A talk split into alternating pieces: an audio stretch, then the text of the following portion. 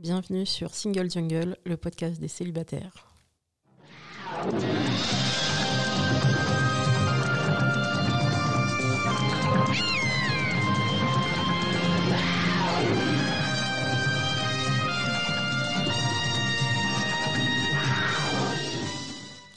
Single Jungle, c'est un podcast dédié aux célibataires. Nous sommes 41,3% en France et en fait sans doute bien plus vu que l'INSEE ne compte pas dans les célibataires les 22% de femmes divorcées par exemple, ni les 20% de femmes et d'hommes qui seraient veufs ou veuves.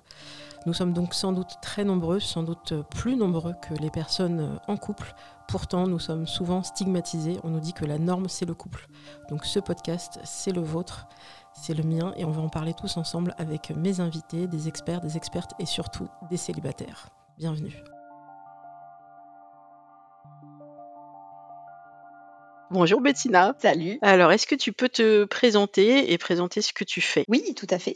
Je m'appelle euh, Bettina, j'ai 28 ans, j'habite à Bruxelles en Belgique et euh, en gros, je suis euh, active, on va dire, sur divers réseaux sociaux depuis un an, un an et demi pour euh, parler d'un sujet qui me tient à cœur, qui est celui du désir de ne pas être parent.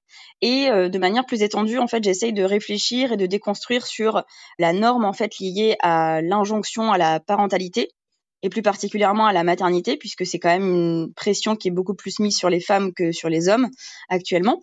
Donc l'idée, voilà, c'est de montrer qu'il y a plusieurs modèles de vie possibles, que la maternité n'est pas une obligation dans la vie d'une femme, que ça peut être une option, mais que c'est en aucun cas une obligation, et de montrer en fait bah, les diverses raisons pour lesquelles on peut ne pas souhaiter un enfant, surtout euh, en 2020, parce qu'il y a beaucoup de raisons qui sont liées à l'actualité, qu'elles soient économiques, sociales, écologiques, etc. Et aussi de déconstruire un petit peu toutes les réactions qui sont souvent virulentes quand on dit qu'on veut pas d'enfant, euh, parce que je me suis rendu compte moi-même euh, en l'exprimant de manière personnelle que ben c'était quelque chose qui n'était pas forcément encore très compris et très admis. Et du coup, euh, en parallèle de, bah, de, ces réseaux, surtout sur Instagram, etc., j'ai publié un essai en mai 2019 qui s'appelle Child Free, je ne veux pas d'enfant, pour parler de manière plus étendue de ce choix. Ok, super, c'était très complet. Ma question euh, pour commencer, euh, j'ai vu qu'en fait, tu avais choisi plusieurs supports. Donc avant de creuser vraiment la thématique, qu'est-ce qui fait que tu as décidé de partir sur le côté écrit, de le faire aussi sur les réseaux sociaux et également, euh, j'ai vu qu'il y avait un podcast. pourquoi toutes ces, tous ces formats-là? Alors c'est vrai que le côté écrit, c'est assez simple, c'est que j'ai toujours eu, on va dire, une appétence pour l'écriture depuis des années. En gros, moi, je suis un peu une personne qui a eu 10 000 blogs différents, qui se cherchait un peu sur la thématique, on va dire. Mais euh, voilà, c'est toujours quelque chose que j'ai aimé faire. Et c'est vrai que en gros, il y a eu un moment, euh, donc c'était fin 2018, où j'ai eu beaucoup plus de temps. J'ai commencé à mettre sur le papier euh, bah, plein d'idées qui me venaient sur cette thématique, jusqu'à ce que ça donne quelque chose d'un peu structuré et que je me dise en fait, bah, ça peut être intéressant d'en parler parce que dans le milieu francophone, euh, c'est pas quelque chose qui euh, existe beaucoup. Euh, il y a beaucoup d'écrits anglophones notamment, mais c'est vrai qu'en France ou dans tous les tous les autres pays francophones, c'était pas très présent. Donc, bah, ça m'a donné envie d'essayer de publier, de voir un petit peu ben, ce que ça pouvait donner. Après, sur les autres les autres supports, ben, j'ai particulièrement choisi Instagram parce que ben, c'est un réseau qui me parle, qui est assez simple d'utilisation, je trouve, et le côté visuel, je trouve que c'est assez sympa. Euh, dans le sens où on peut, euh, vraiment partager plein d'idées différentes, etc. Et je trouve que c'est le genre de sujet qui mérite en fait bah, d'être euh, étendu au plus grand nombre. Donc voilà, c'était clairement pour bah, pas garder ça pour moi. À la base, en fait, sur Instagram, j'ai surtout publié des idées personnelles, des un peu tout ce qui me passait par la tête. Mais au fur et à mesure, le, le compte évolue dans le sens où je publie pas mal de témoignages et j'ai envie que ce soit quelque chose de d'assez participatif.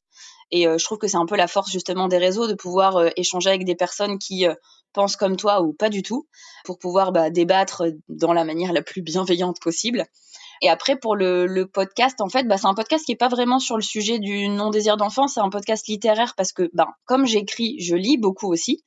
Et c'est vrai que j'avais envie de partager mes lectures parce que je trouve qu'il y, a des idées, en fait, euh, que je lis qui sont intéressantes et j'ai envie de les partager, tout simplement. Il y a aussi une chaîne YouTube également. Tu peux en parler? Moi, ça, je l'ai créé de manière un petit peu égoïste dans le sens où ça m'a énormément aidé à libérer euh, ma parole là-dessus, à être moins timide. Et en fait, euh, c'était un exercice à la base que j'ai fait vraiment pour moi, en me disant, euh, bah, je vais essayer de faire ça parce que j'ai hyper peur de me confronter à ce genre de choses, parce que moi, j'étais quelqu'un de très très timide, et en fait, je le suis de moins en moins. Et je pense que le fait de, bah, de se confronter justement à un peu une image, en se regarder en faisant des montages, ce genre de choses, bah, ça aide à s'accepter, ça aide à, déconstruire aussi pas mal de complexes, ce genre de choses. Et ben là aussi, c'était clairement lié à une envie de de transmettre des réflexions, des choses un petit peu diverses, parce que je parle de autant de, choses sur la pression sociale de la, maternité, mais je parle aussi beaucoup de, bah, de réflexions écologiques, ce genre de choses. Donc c'est vraiment pour partager des idées, euh, des, réflexions et, débattre un petit peu. On va rentrer dans le dur du sujet. Euh, à l'origine comme tu l'as expliqué, à l'origine de tout ce projet-là, il y a toutes les injonctions, il y a euh, tout ce qu'on subit.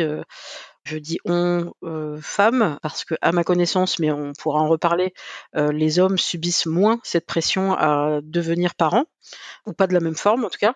Nous, euh, je pense que un peu partout dans le monde, mais en, France, si on se focalise sur la France, la Belgique, l'Europe, euh, je pense qu'une jeune fille, assez tôt dans son éducation, on va lui donner des modèles euh, qui sont, bah, un jour, ce serait bien que tu rencontres quelqu'un et que tu fondes une famille, que tu fasses des enfants. On le voit dans les contes de fées, enfin ça commence très tôt. Hein, j'allais dire lavage de cerveau, mais en fait c'est de la culture. C'est, la culture et toutes les cultures sont, sont, dedans. Hein. Après, on peut parler des religions, on peut parler aussi de euh, les films, les livres, tout ce qui fait que on va grandir de cette façon-là. Et du coup, toi, c'est venu assez tôt, ce côté, mais tiens, mais qu'est-ce qui fait que tout le monde me parle de ça? Ou c'est vraiment quand tu t'es retrouvée euh, peut-être en couple ou en tant que jeune femme que vraiment ce sujet euh, a commencé à émerger, ou, ça a commencé à se construire, ou là c'est arrivé récemment, tu t'es dit stop, maintenant il faut que je fasse quelque chose à mon niveau?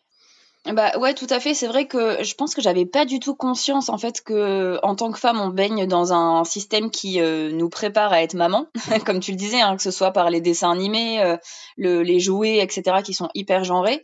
Je m'en suis rendu compte assez récemment.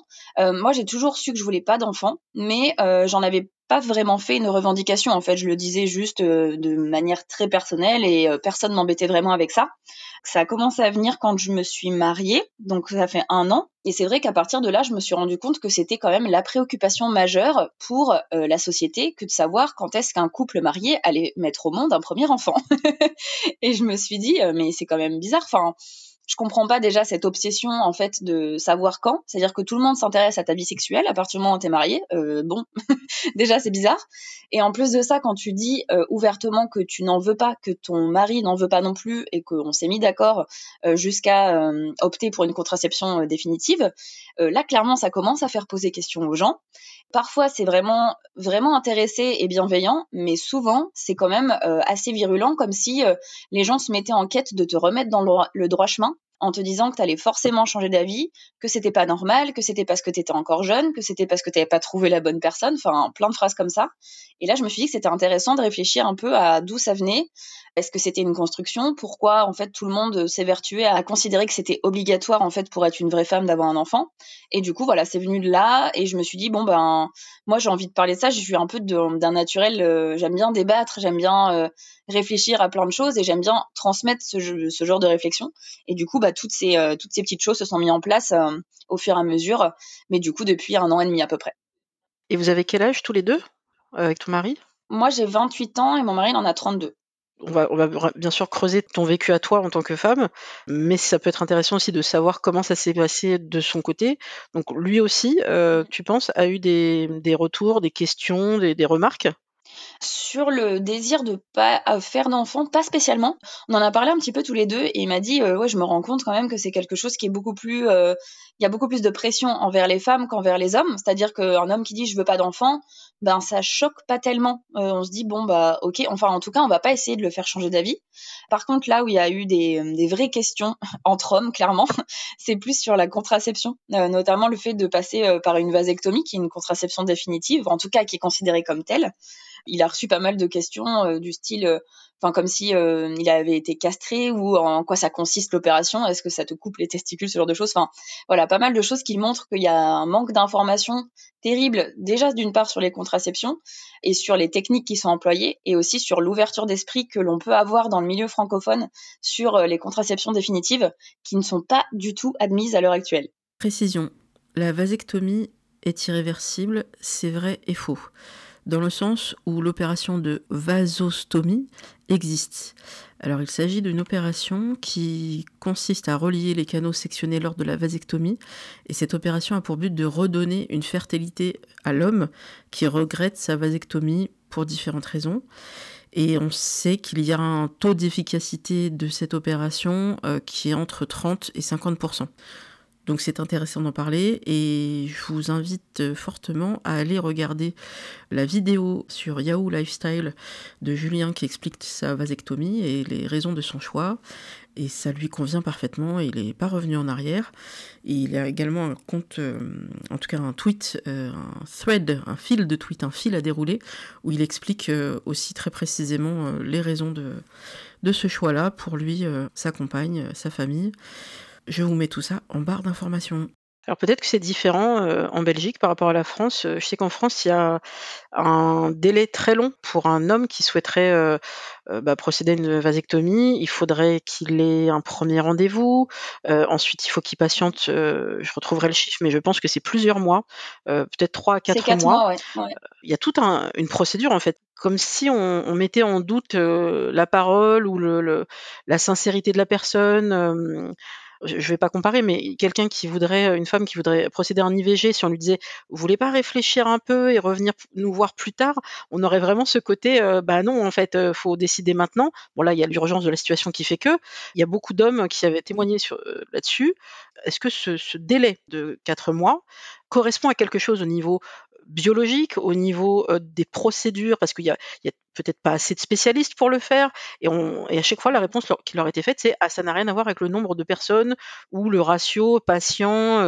Il n'y a pas assez de place comme pour, je sais pas moi, un ophtalmo, il faudrait trois ou quatre mois d'attente. Bon, bah on le sait, c'est comme ça. Là, non, ça n'est pas lié au nombre de personnes qui le demandent. C'est vraiment une espèce de délai qui a été imposé. on ne sait vraiment pas vraiment pourquoi. Est-ce que c'est pareil en Belgique? Alors je sais pas du tout parce que en fait euh, quand on l'a fait, enfin quand lui l'a fait et qu'on a pris la décision ensemble, on habitait en Thaïlande. du coup euh, c'est beaucoup plus simple là-bas. Donc c'est vrai que j'ai pas ce recul, mais il me semble que c'est similaire. Hein. Effectivement, tu as un premier rendez-vous, tu as un délai euh, légal de quatre mois, et après tu peux retourner chez le médecin, prendre le rendez-vous pour l'opération. À mon avis, c'est vraiment lié au côté réflexion psychologique parce que même si c'est pas dit comme tel, je pense qu'ils doivent se dire qu'il faut bien mûrir sa décision. Ben, d'une part parce que c'est irréversible et parce que ça doit toujours, même dans l'inconscient, être relié à quelque chose qui est un petit peu anormal, de vouloir en gros euh, sauter une euh, capacité biologique naturelle et de se dire ben voilà, faut quand même que la personne réfléchisse bien. Enfin, c'est pas pour rien qu'il y a plein de praticiens, même si c'est légal dès tes 18 ans, tu peux le faire, tu peux faire une ligature des trompes ou une vasectomie qui refusent de le faire avant euh, que tu aies 40 ans et trois enfants parce qu'ils considèrent que c'est euh, immoral, anormal et que du coup euh, les personnes qui le font vont forcément le regretter. Donc je pense que ouais, c'est lié au, au fait de se dire faut qu'il y ait une assise psychologique. Il y a même des médecins qui demandent à avoir que le, patient voit un psychologue avant de revenir et qu'il y ait une attestation d'un psychologue pour montrer que tu es quelqu'un de totalement, on va dire, je sais pas comment dire, en bonne santé mentale et que tu veux faire ce choix en toute connaissance de cause, quoi. Oui, ça, fait aussi penser au parcours que peuvent euh, suivre les personnes trans qui voudraient euh, bah, avoir une opération spécifique. ils vont devoir passer par ce, tout ce parcours médical et attester euh, via un psy que c'est un vrai sujet. Mmh ce côté très médical, très froid et qui, qui peut être même pas forcément justifié, mais c'est la procédure très administrative, donc, donc on fait. Toi, dans ton cas, tu as également procédé à une, une opération définitive? Dans mon cas, non, parce que du coup, c'est vrai que en fait, ça a été euh, la conversation qu'on a eue, ça a débouché du fait que moi, j'ai toujours une contraception classique, c'est-à-dire que j'ai pris la pilule, j'ai eu un, un, implant pendant un an, euh, j'ai eu un stérilet pendant six mois, et en fait, rien ne me convenait. Mais en fait, à l'époque, moi, je n'avais aucune connaissance de la ligature des trompes, je savais même pas que ça existait. Je pense que inconsciemment, je savais que c'était possible de, de ne plus être fertile via une opération, mais on m'en avait tellement jamais parlé que je savais même pas vraiment que je pouvais le faire. Et en fait, mon mari, lui, connaissait déjà ce genre de procédure. C'est lui en fait qui m'en a parlé et qui m'a dit bah moi j'ai envie de le faire donc euh, bah, j'avoue que ça m'arrangeait bien. en plus c'est vrai que hum, une ligature c'est quand même beaucoup plus invasif, sachant que c'est une, hum, anesthésie générale alors qu'une une vasectomie ça prend 10 minutes, euh, c'est un mini coup de bistouri et c'est réglé quoi. Donc c'est pas du tout la même ampleur non plus.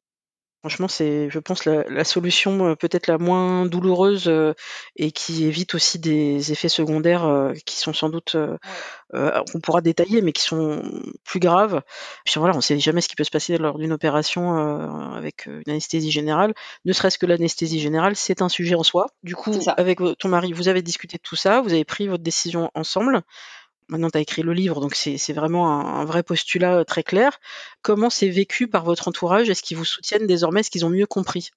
Oui, bah moi clairement c'est vrai que j'ai de la chance dans le sens où j'ai un environnement familial qui est très bienveillant de base, et mes parents s'en sont jamais euh, octroyé le droit de penser pour moi ou de, de diriger mes choix de vie.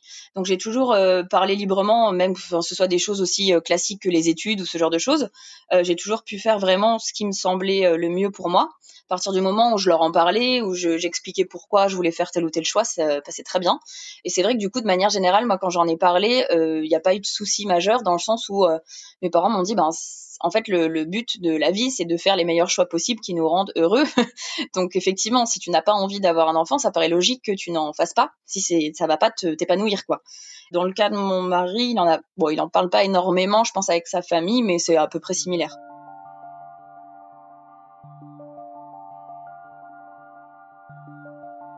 Quel a été l'accueil euh, du livre quand tu, l'as sorti? Alors de manière générale, il a été très positif. Les premiers retours que j'ai eus sur la lecture, c'était euh, bah, des personnes que je connais pas forcément. C'est vrai que je me suis rendu compte que j'avais mis le doigt sur quelque chose d'important à traiter euh, notamment pour euh, faire déculpabiliser les femmes et les hommes qui euh, ne veulent pas d'enfants, tout simplement. Parce que, bah, encore une fois, comme je disais, il n'y a pas forcément... Bon, là, ça commence un petit peu à se délier, on va dire, à ce niveau-là. Il n'y a pas énormément d'écrits officiels, on va dire, sur ce thème.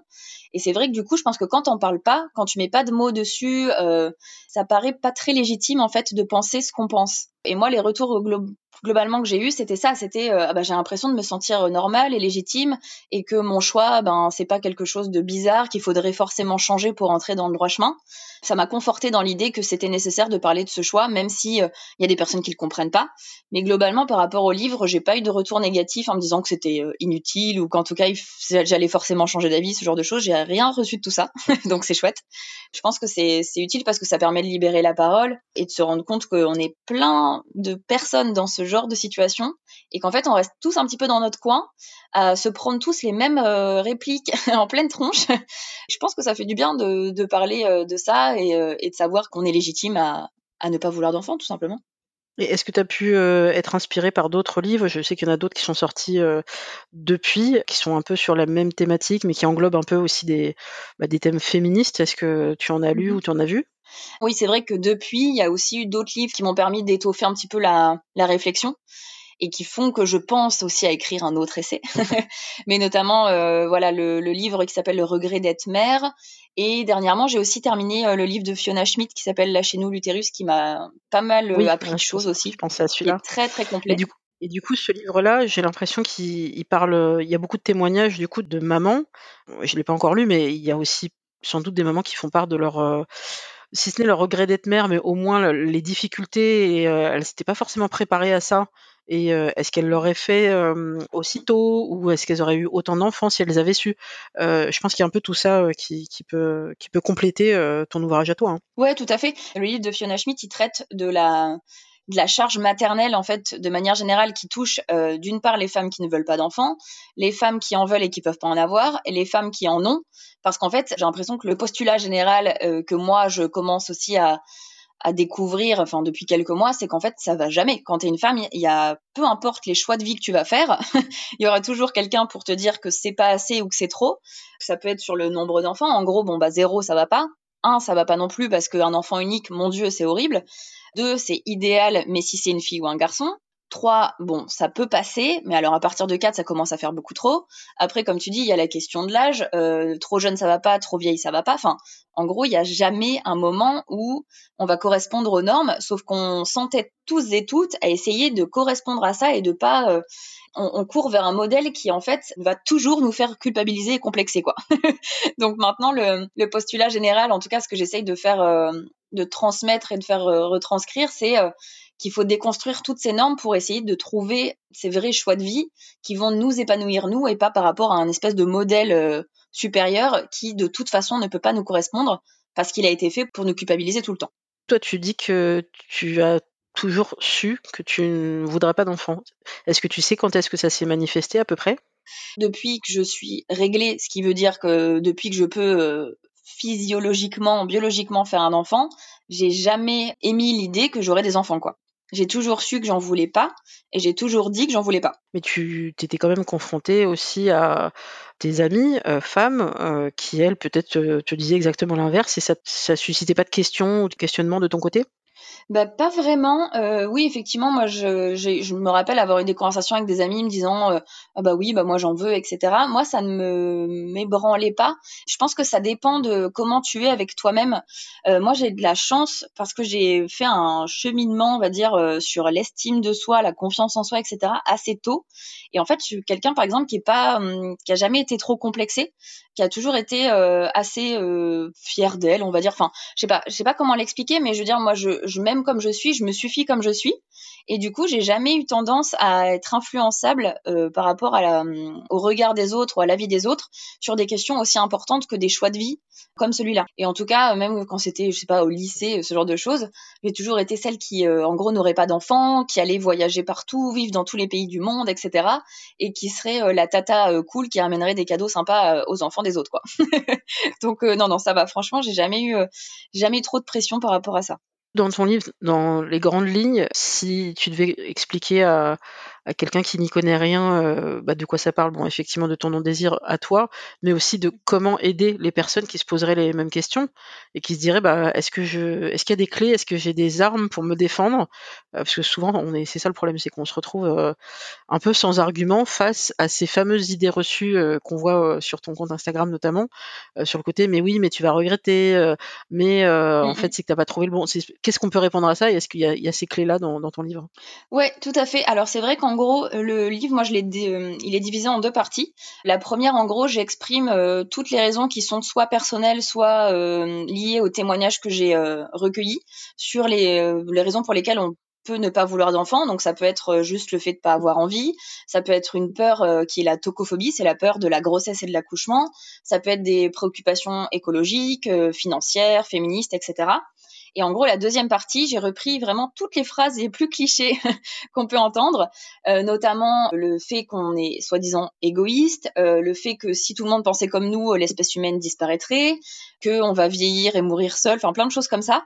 Et en gros, chaque chapitre est dédié à ces idées reçues dans lesquelles j'exprime mon point de vue, pourquoi je suis pas d'accord, et euh, dans lesquelles je donne aussi des sources soit chiffrées, des, sources on va dire au moins tangibles, pour essayer bah, d'aider à, à, avoir des arguments et déconstruire un petit peu tout ça, et bah, pouvoir se défendre, on va dire de manière bienveillante bien sûr, mais pouvoir se défendre et exprimer de vrais arguments, parce que c'est vrai que parfois on est tellement, je pense qu'on tombe des nues selon les phrases qu'on entend en fait, et ça doit être hyper difficile quand t'es pas préparé à aussi peu de bienveillance et parfois aussi peu d'ouverture d'esprit d'avoir des, euh, des bonnes réponses pour essayer d'encourager un discours qui soit euh, ouvert et bienveillant. Donc euh, ouais, exactement, c'est ce que je fais dans la deuxième partie du livre. Et si on prend vraiment l'axe euh, féministe, donc plutôt le côté euh, je suis une jeune femme ou une femme un peu plus d'un autre âge, enfin je pense que celui où on, subit le plus de, pression, si je prends mon cas et aussi d'autres femmes autour de moi, la pression elle augmente à mesure qu'on arrive aux âges un peu la charnière, c'est entre 28 et 35. Ça commence déjà, on commence déjà à nous, nous emmerder à 28, parce que bah déjà, euh, si t'es pas en couple, on va déjà commencer à t'emmerder. Attention, hein, la phrase de ma mère, c'est, euh, tu sais, ma chérie, euh, quand tu arrives trop tard au marché, il te reste que des fruits pourris. du coup, il faut que tu, tu trouves quelqu'un rapidement, parce que bah, il va plus rester grand chose. Je fais, mais alors moi aussi, je suis un fruit pourri, du coup. Non, c'est pas ça que je voulais dire, mais en gros, il y a vraiment ce côté attention. Il plus grand-chose, il faut vite se caser. Et mettons que soit tu es célibataire, donc on va t'emmerder pour que tu sois en couple, et une fois que tu es en couple, bah voilà, effectivement, comme tu disais tout à l'heure, on va s'interroger au bout de quelques mois à peine, bah tiens, alors, vous en êtes où? Comment ça se passe? Et, ce, quel que soit l'âge et puis l'arrivée dans le couple. Hein, des fois, on, est ensemble depuis pas très longtemps, on n'est pas prêt, on a d'autres projets. non, non, vous êtes en couple, il faut faire un bébé, c'est une espèce d'injonction c'est vraiment grandissant et on le ressent de plus en plus dès lors qu'on a passé la, trentaine. Et le pire, je pense vraiment le pic des remarques, c'est à 35. Parce que je pense qu'il y a ce côté qui est partiellement vrai, euh, qui est que euh, on sait que la, fécondité d'une femme euh, ben, évolue dans le temps, mais qu'on a moins d'ovules et que au bout d'un moment peut-être qu'on aura plus de difficultés à faire des bébés. Ce qui ne veut pas dire que c'est impossible, c'est juste un peu plus difficile.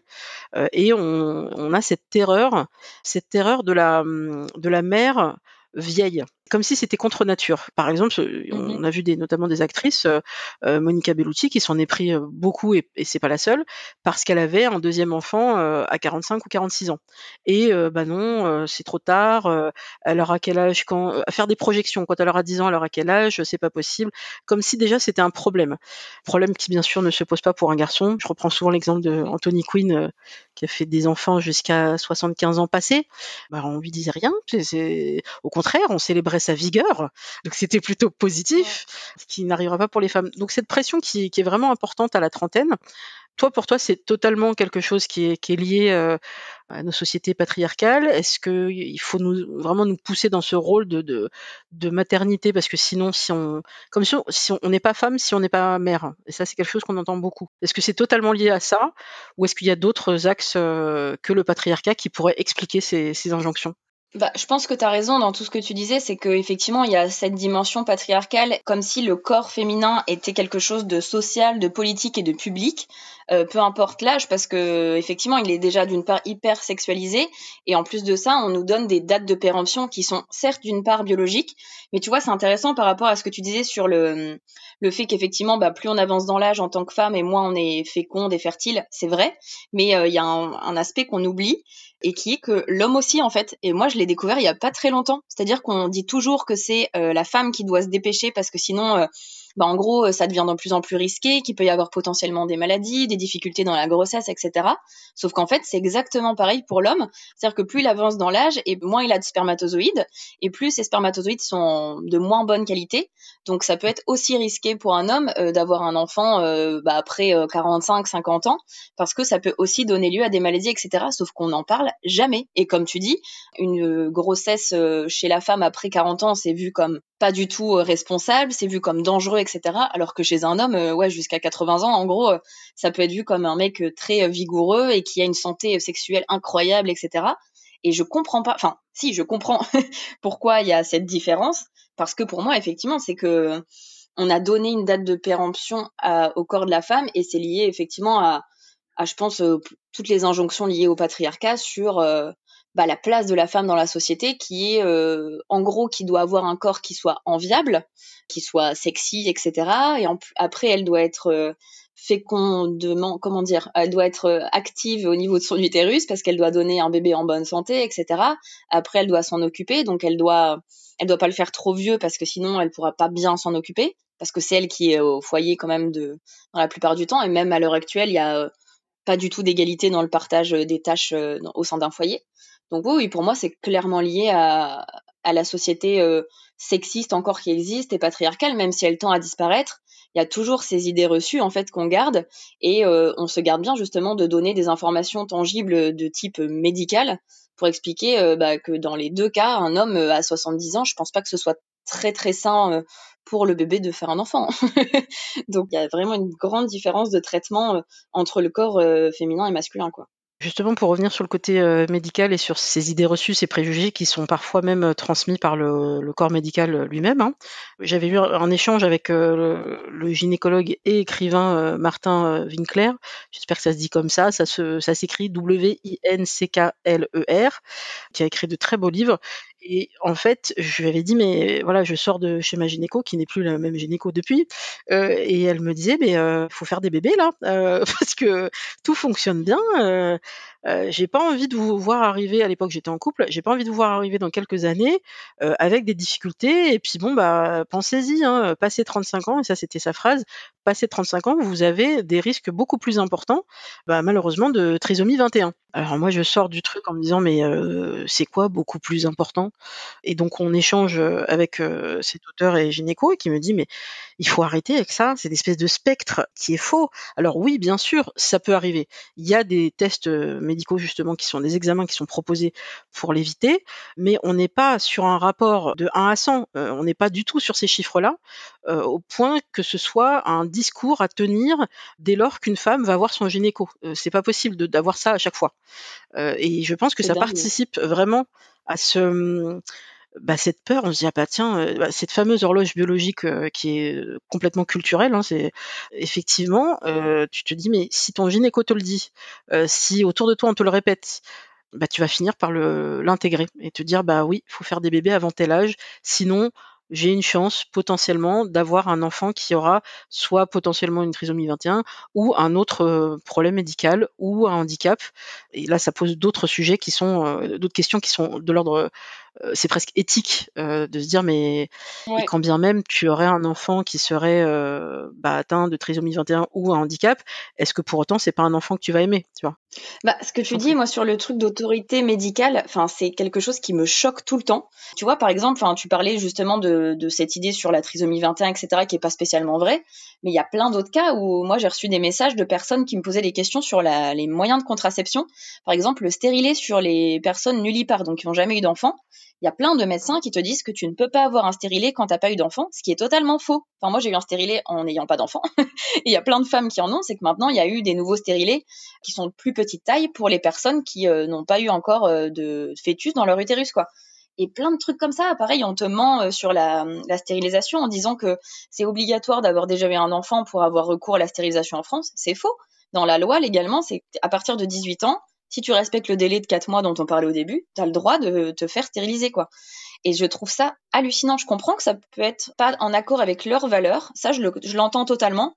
Mais pour moi, à partir du moment où c'est légal et que la loi indique que tu as le droit de le faire, je ne comprends pas pourquoi on le fait pas, ou en tout cas pourquoi il ne te dirige pas vers un, praticien euh, autre qu'il connaisse qui lui accepterait. Ça, il me semble que c'est le genre de choses qui devrait euh, être obligatoire, quoi. Moi, c'est aussi pour ça que je, je fais ce que je fais, on va dire, sur les réseaux, c'est que j'ai envie d'éveiller aussi euh, à l'information pour éviter que les gens se retrouvent dans des situations comme ça, à se voir mentir euh, ouvertement par un médecin qui du coup bah, vont changer d'avis sur certaines choses parce que euh, on leur a donné une information qui est fausse quoi. Donc j'ai fait euh, une vidéo sur euh, la vasectomie, j'ai fait une vidéo sur la ligature des trompes, etc. pour donner des informations que j'ai vérifiées, j'ai donné toutes les sources du gouvernement, etc. pour que les gens aient les informations quoi.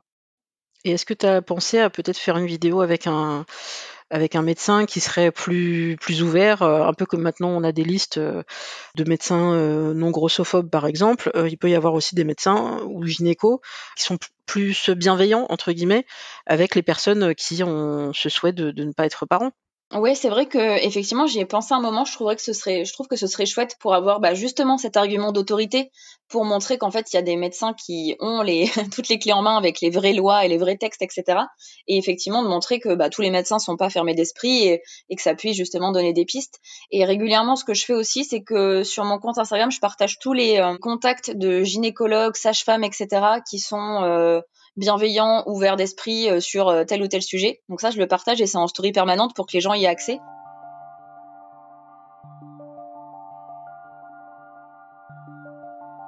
Est-ce que tu as des contradicteurs parfois, hem, que ce soit sur tes sur les pages Instagram ou YouTube, des gens qui mettent des commentaires en disant qu'ils sont pas du tout d'accord et qui veulent argumenter alors que bon, bah, toi tu as déjà expliqué ton point de vue, mais est-ce que est-ce que vraiment c'est des choses qui arrivent? Les gens, heu, arrivent un peu comme, tu sais les les anti, heu, IVG qui vont aller polluer d'autres pages.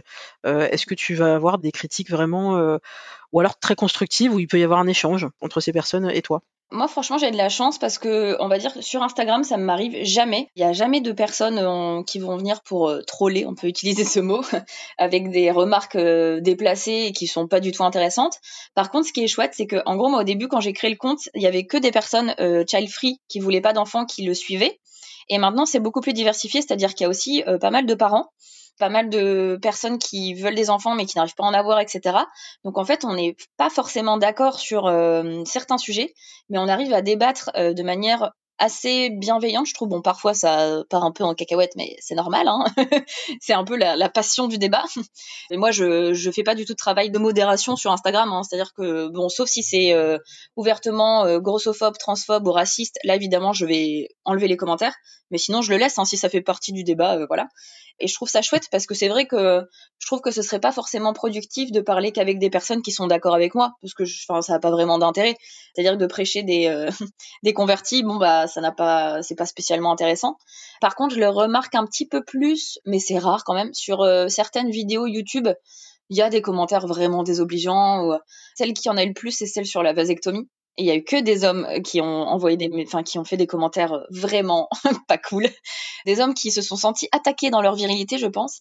Et du coup, qui disaient euh, de mon mari que c'était un émasculé, euh, qu'il avait choisi une salle féministe, qu'il aurait pu choisir quelqu'un d'un peu plus sympa et, et docile, etc. Enfin bref. Mais sinon, franchement, ça reste anecdotique, donc ça va.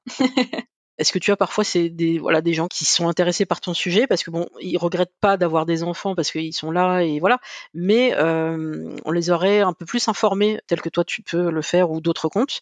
Peut-être qu'ils auraient pris une autre décision. Est-ce que tu as ces, commentaires là ça oui ça m'est arrivé aussi. Donc pareil ça reste assez anecdotique. Euh, il y a eu un, témoignage que j'ai reçu que j'ai pas publié parce que je crois que la personne voulait pas. Enfin c'était juste une discussion privée euh, d'une femme qui me disait qu'elle regrettait d'avoir des enfants et qu'elle regrettait de pas avoir eu l'occasion d'avoir le choix. Parce que je pense qu'on l'oublie beaucoup, mais il y a pas mal de personnes qui n'ont pas le choix d'avoir des enfants. Parce que, euh, ben, soit tu es dans, enfin, tu grandis dans un monde qui n'est malheureusement pas assez ouvert, t'as pas accès à assez d'informations, etc. Et du coup, tu grandis dans un espèce de modèle que tu veux t'empresser de, de reproduire sans vraiment réfléchir si c'est ce que tu souhaites vraiment.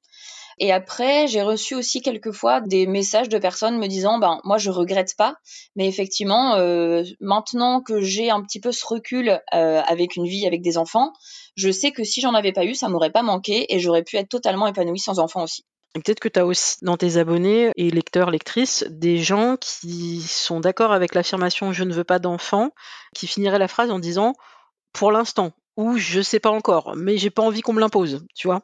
Et que là, du coup, c'est des personnes qui sont sont pas fermées au sujet, mais qui euh, s'intéressent de près à, tes arguments et dire bah tiens, euh, moi je sais pas trop où je me situe, je suis peut-être entre les deux, mais ça m'intéresse de savoir quels euh, arguments je pourrais opposer aux personnes qui me disent non mais c'est même pas un sujet.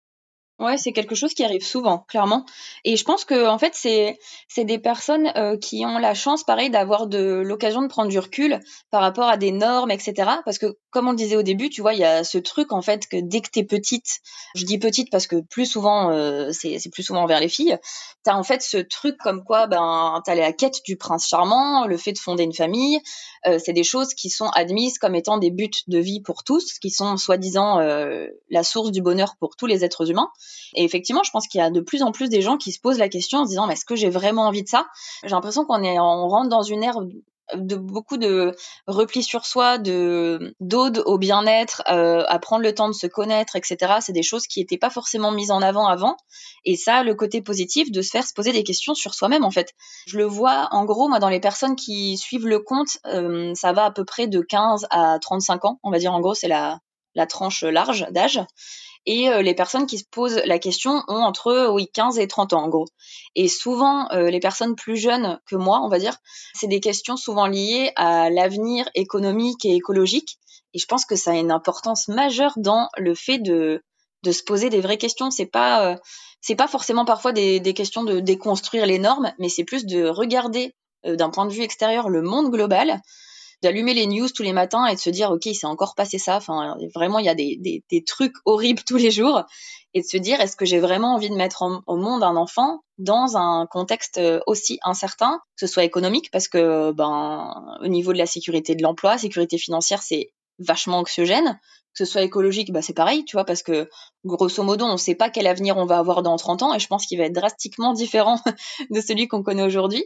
Je comprends totalement l'envie viscérale et intérieure de vouloir un enfant, mais de se dire, euh, il doit y avoir une espèce d'ambivalence horrible entre une envie personnelle et euh, l'état global du monde et de se dire qu'il y a vraiment des gros soucis majeurs, qu'on respecte pas l'être humain, que en gros on est de plus en plus individualiste et qu'on va vers notre perte à cause de notre mode de vie. Je pense que ça pose question quoi. Et du coup, c'est des choses qui se posent de plus en plus et qui sont vraiment liées à des problématiques euh, actuelles quoi. Et puis tu peux avoir aussi des gens qui ont une fibre écologique euh, très forte et qui sont conscients que bah, c'était la dépêche de l'AFP, l'infographie qui était très bien faite, qui avait fait beaucoup de bruit, parce qu'ils avaient mis qu'est-ce que vous pouvez faire, vous, dans l'ordre de ce qu'un être humain peut faire pour, euh, pour la planète? Et en premier, il y avait ne faites pas d'enfants.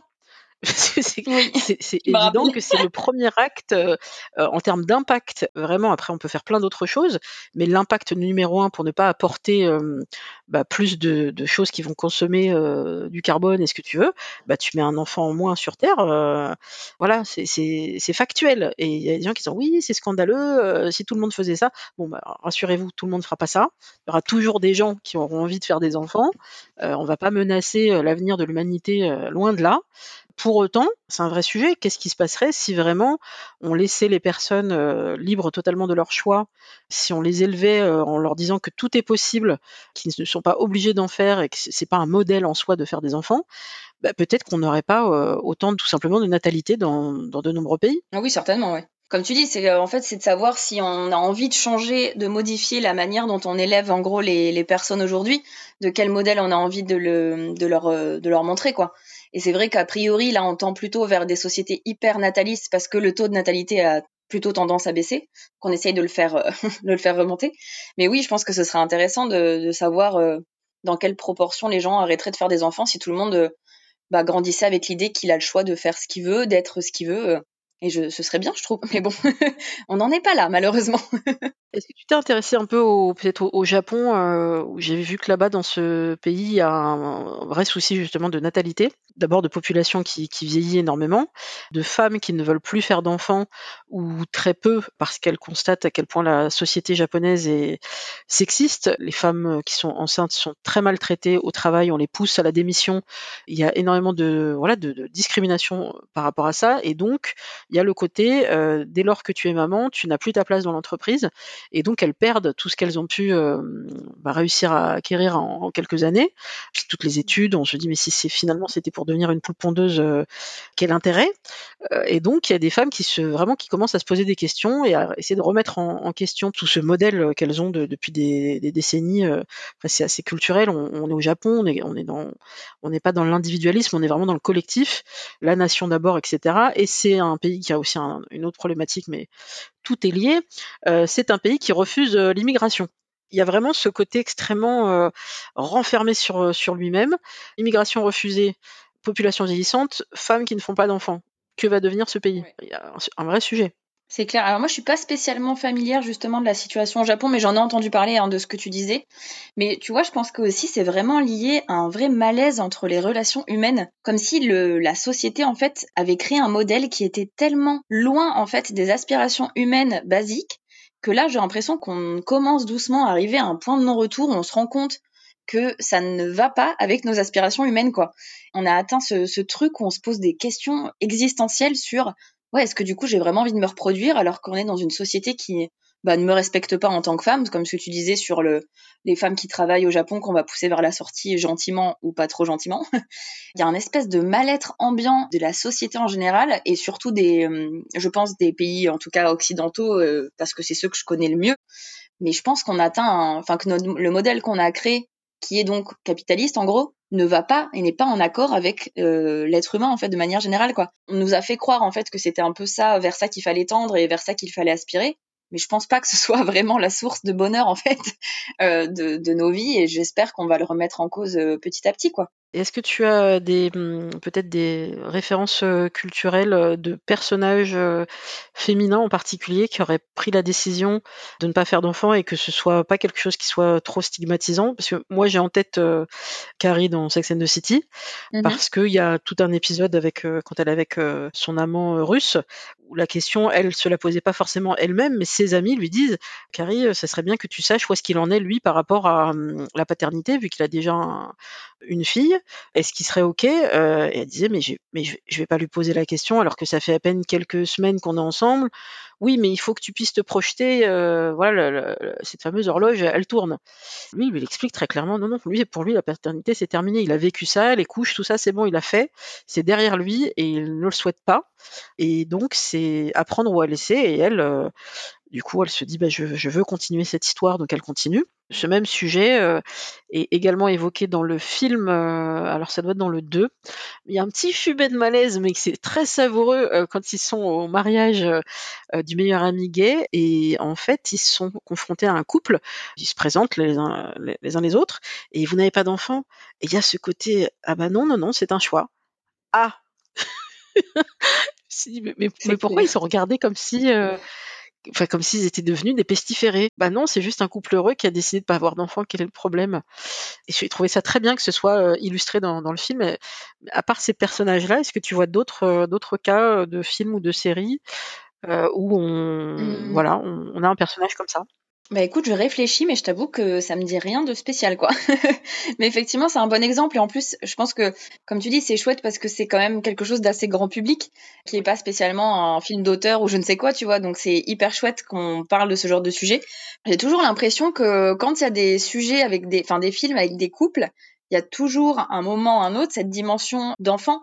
Et encore plus, tu vois, là, on parle de films, euh, on va dire, féminins, un peu légers, etc. Où en gros, tu as toujours cette quête de l'amour pour euh, le fait de fonder une famille. Enfin, j'ai l'impression que c'est même là-dedans, c'est jamais, euh, enfin, c'est rarement remis en question, quoi. Je suis en train de me retaper les, Friends aussi, et je me disais, mais attends, elles ont toutes fait des gosses en fait, euh, bah, même Phoebe euh, pour son, son frère. Mais c'est vrai que comme la saison 10 s'arrête sur son mariage avec Mike, le sujet n'est pas évoqué de savoir si elle pourrait avoir des enfants avec lui ou pas. Mais sinon, le seul personnage qui est un peu tranquille au niveau paternité, tout ça, c'est Joey. lui, il est à peu près tranquille. Mais tous les autres, tous les autres, ils passent. Clair.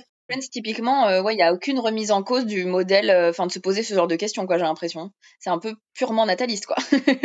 Donc oui, on creusera, on rajoutera dans les notes de l'épisode si on trouve des personnages euh, féminins qui n'ont pas d'enfants, ne souhaitent pas en avoir, et ça n'est pas dans la dans l'évolution du personnage et ça pose pas de problème. Quel ouvrage ou, euh, quel podcast ou quel artiste tu, aimerais recommander qui soit soit en lien avec euh, tes thématiques ou pas du tout, des vraiment peut-être des, ouvrages un peu fondateurs pour toi, à part ceux que tu as mentionnés tout à l'heure? Eliane Vieno que je voudrais recommander, qui est pas très connue je pense, mais en fait elle a écrit pas mal de choses sur le féminisme et sur les, euh, les querelles féministes qu'il y a eu au fil des siècles. Et moi, il y a une lecture que j'ai euh, terminée d'elle il y a pas longtemps. Et ça m'a ouvert sur plein de choses, parce que c'est-à-dire que moi, en gros, le féminisme, je pensais que c'était quelque chose qui a été créé au XXe siècle, quoi, en gros. Mais en fait, non, pas du tout. Depuis le XIIIe siècle, il y a des, euh, des combats féministes, etc. Et elle a remis ça bah, sur le, devant de la table via un, un livre qui s'appelle La querelle des femmes ou n'en parlons plus, euh, qui était hyper intéressant. Et côté euh, podcast, est-ce que tu en écoutes euh, en particulier, soit qu'ils soient francophones ou pas hein? Je crois que j'écoute que des podcasts francophones. Il y en a beaucoup qui me plaisent, mais si je devais en retenir que quelques-uns, j'aime beaucoup Mansplaining, le podcast de Slate qui est donc tenu par Thomas Messias. Et je trouve ça très chouette parce que le mec a une humilité et une prise de recul sur sa condition en tant qu'homme, sa condition de place privilégiée, etc. Il déconstruit des choses hyper intéressantes et je trouve que c'est chouette d'avoir un homme qui parle de ça. Parce que souvent c'est quand même des sujets euh, qui sont euh, beaucoup traités par euh, les combats féministes. Et je trouve que c'est très très bien qu'il prenne sa part là-dessus. Et en plus c'est très intelligent souvent. Bah, merci beaucoup. Est-ce que tu voulais ajouter un, petit mot ou est-ce qu'on a été assez, assez complète?